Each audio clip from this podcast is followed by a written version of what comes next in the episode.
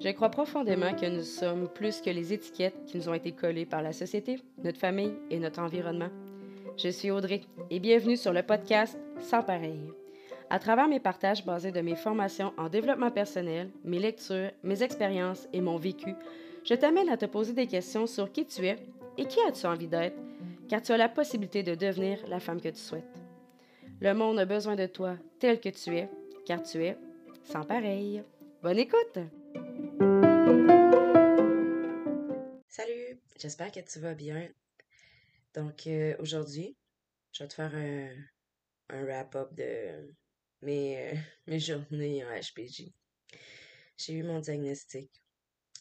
J'attendais ce diagnostic-là avec impatience parce qu'au plus profond de moi, je savais qu'il y avait autre chose que mon TDAH et ma dépression. Dans les premiers épisodes que j'ai faits après mon parcours à la maternité, à un certain moment, je parlais que je rentrais dans une grande noirceur. C'est le même que je l'appelle. Période de ma vie où j'avais un mal de vivre assez incroyable. Où je me droguais, je buvais, j'utilisais le sexe pour me sentir vivante aussi, me sentir désirable, pour aller chercher de l'attention. Après ça, j'ai j'étais impulsif tout le temps, tout le temps, tout le temps, tout le temps. J'ai dépensé énormément d'argent pour triper. J'étais vraiment dans une période euh, où que j'avais un mal de vivre. J'avais tellement un mal de vivre que parfois j'aurais aimé mieux souffrir physiquement que, que mentalement, qu'à l'intérieur de moi. Je me suis même automutilée une fois. Et ça, il n'y a pas grand monde qui sait ça. Je me dévoile aujourd'hui. Parce que ça faisait tellement mal à l'intérieur que je me disais que ça ferait moins mal physiquement. Il y a même des fois que je me suis fait tatouer avec cette mentalité-là. Ça a été, ça a une période difficile. Et le soir où je me suis automutilée, en fait, euh, j'étais très intoxiquée. J'avais consommé, j'avais bu. Et je me suis chicanée avec mon chum de l'époque. Par accident, j'ai cassé un énorme miroir. Puis la chicane a continué, puis il est parti à un moment donné parce que ça dégénérait. Puis j'avais tellement... Je souffrais tellement à l'intérieur de moi que j'ai pris un morceau de miroir. Puis euh, je me suis automutilée sur euh, le mollet. Et quand il est revenu puis qu'il a vu ça, ben son premier réflexe c'était de m'amener à l'hôpital puis de me faire rentrer en psychiatrie. Puis j'ai freaké out, je voulais pas. Je voulais vraiment pas parce que je voulais pas qu'on me prenne pour une folle. Ce que je savais pas à ce moment-là, c'est que il y il y a une maladie pour ça. Il y a un trouble pour ça. J'ai quand même réussi à reprendre le dessus au travers des années, en consultant un petit peu, avec mon diagnostic de TDAH qui est arrivé pas tellement longtemps après cet événement-là, je voyais un peu la lumière. Je me disais, OK, dans le fond, j'ai un problème neurologique. Mon cerveau fonctionne d'une certaine façon. Il fonctionne différemment d'un certain pourcentage de la population. Mais quand je consultais avec, avec certaines psychologues, ben, j'en ai vu vraiment plusieurs dans ma vie, le terme de personnalité limite était revenu. J'avais fait une demande pour être évaluée par un psychiatre à ce moment-là, parce que c'est le psychiatre qui doit donner ce diagnostic-là. Et avant de rencontrer un psychiatre, tu passes une entrevue téléphonique avec un infirmier et une infirmière. Et à ce moment-là, quand j'ai reçu l'appel, l'infirmier, je le trouvais très condescendant. J'avais l'impression d'être jugée. J'avais l'impression d'être jugée d'aller demander un diagnostic. Parce qu'il me demandait, tu sais, pourquoi, pourquoi tu vas aller voir un, psychiatre? Et dans sa voix, c'était vraiment comme, c'est ça, rempli de jugement. Mais ça, c'est ma perception. Parce qu'en réalité, c'était peut-être pas ça. C'est quelque chose que j'ai appris. Ma perception, elle est euh, brouillée. Donc, j'ai raccroché avec l'infirmier, j'ai laissé tomber les démarches. Et suite à ça, mon diagnostic de TDAH est arrivé. Les années ont passé. Euh, ça allait mieux. euh, j'ai arrêté de consommer. J'ai, euh, l'épisode d'automutilation est arrivé une seule fois dans ma vie. j'ai, j'ai calmé beaucoup mon impulsivité. Il y a vraiment eu une époque où j'étais plus calme quand j'ai rencontré mon chum, Daniel. Mon chum actuel, le père de mes enfants. Il restait par contre toujours la portion de mes humeurs qui était toujours très variante. Mes émotions qui étaient très intenses. Donc, je disais, euh, j'ai eu un petit pop-up de mon ordi, puis ça m'a déconcentré. Euh, mes émotions qui étaient très intenses et mes dépressions saisonnières. Quand moi, le mois de novembre arrive, comme beaucoup d'entre nous sur cette terre, en fait, sur cette terre, je recommence, beaucoup d'entre nous au Québec, j'allais loin, là. Euh, on est frappé par le mois de novembre parce qu'on beaucoup moins, beaucoup moins de lumière. Euh, c'est, déprimant le mois de novembre, là. Puis je pense qu'il y a aussi un lien avec euh, l'alignement des planètes, que ça fait en sorte qu'on a vraiment moins d'énergie, au-delà des, de la lumière. Enfin bref, je m'avancerai pas là-dessus parce que je m'y connais vraiment pas beaucoup en astrologie, mais éventuellement, je vais, je vais aller vers mes curiosités.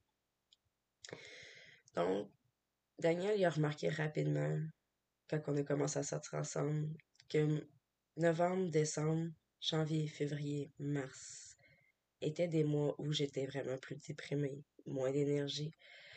Euh, tous les symptômes de dépression sont là. Et à partir du mois d'avril, ça commence à monter. Mon énergie remonte, ma bonne humeur remonte.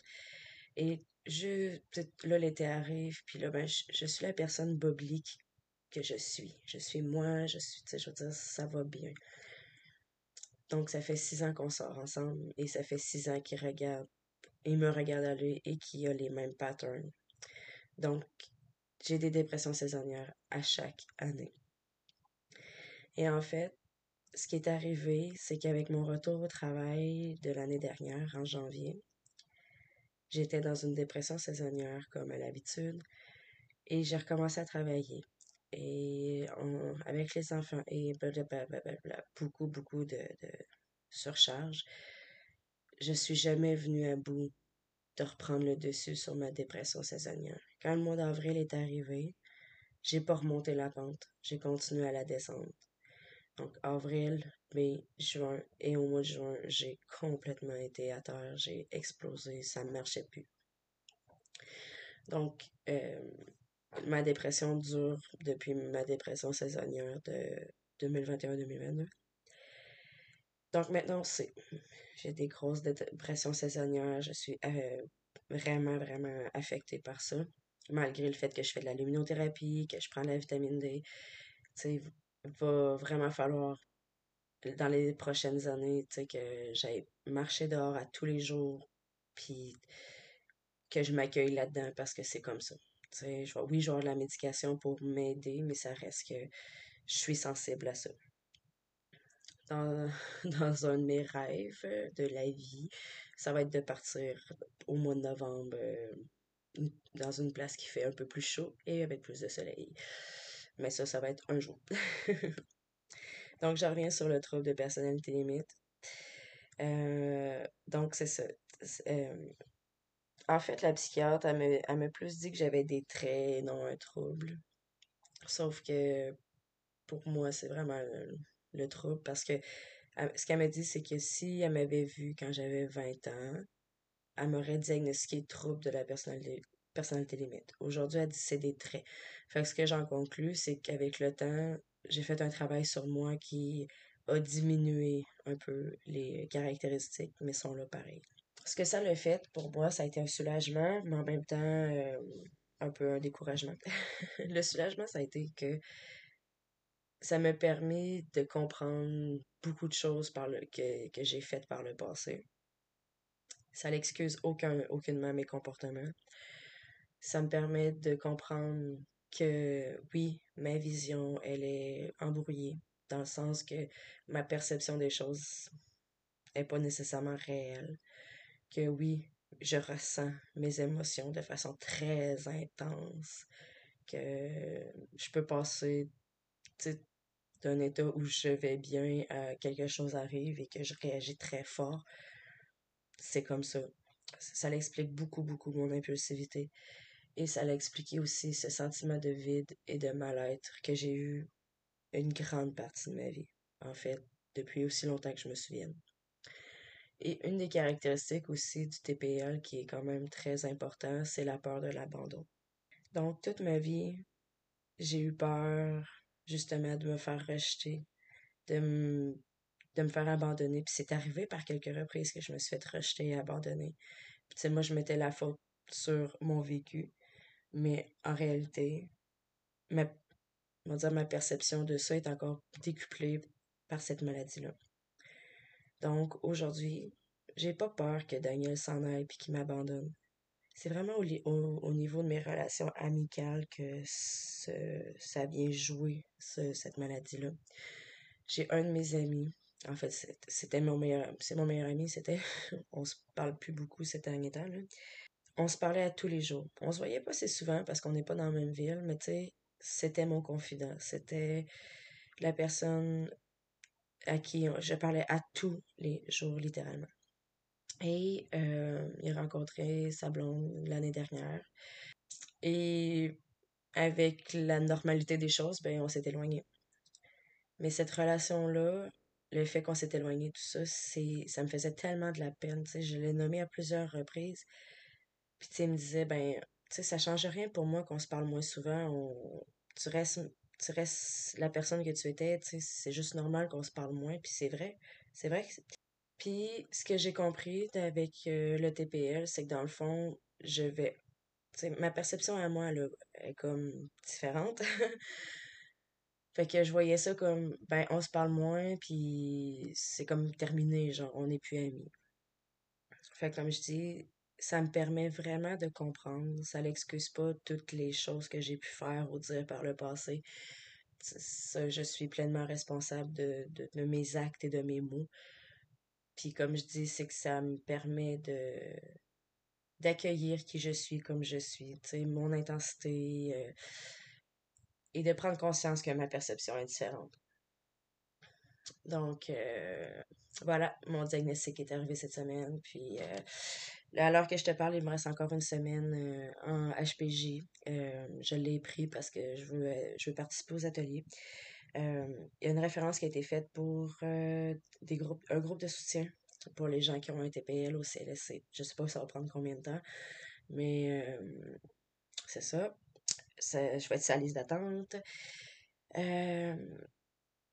donc, c'est pas mal ça le plan de match. Puis, tu sais, on dirait que je sais pas encore trop ce qui va arriver là, par rapport au fait quand je serai plus en HPZ, je vais revoir mon médecin.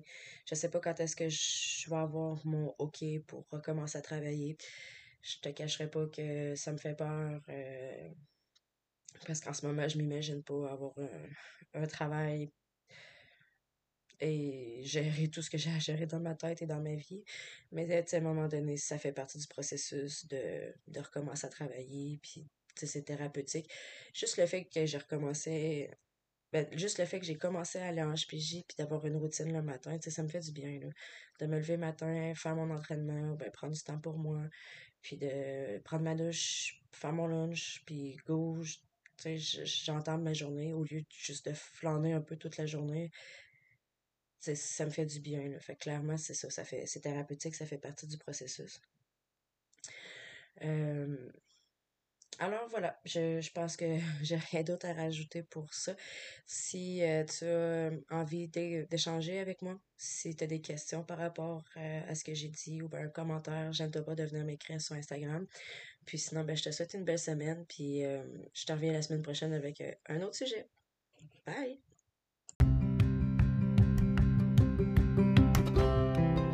Un énorme merci pour le temps que tu m'as accordé. J'espère que l'épisode t'a plu. Ne te gêne pas pour venir m'écrire en privé si tu as envie de discuter ou si tu as envie de me donner ton feedback. C'est très précieux pour moi. Si tu as aimé le podcast, partage-le sur tes réseaux sociaux, dans tes stories ou parle-en autour de toi. Ça va faire augmenter ma visibilité et ça va pouvoir permettre à plus de femmes de se rendre compte de tout le potentiel qu'elles ont. Je te remercie encore une fois et on se dit euh, à la semaine prochaine.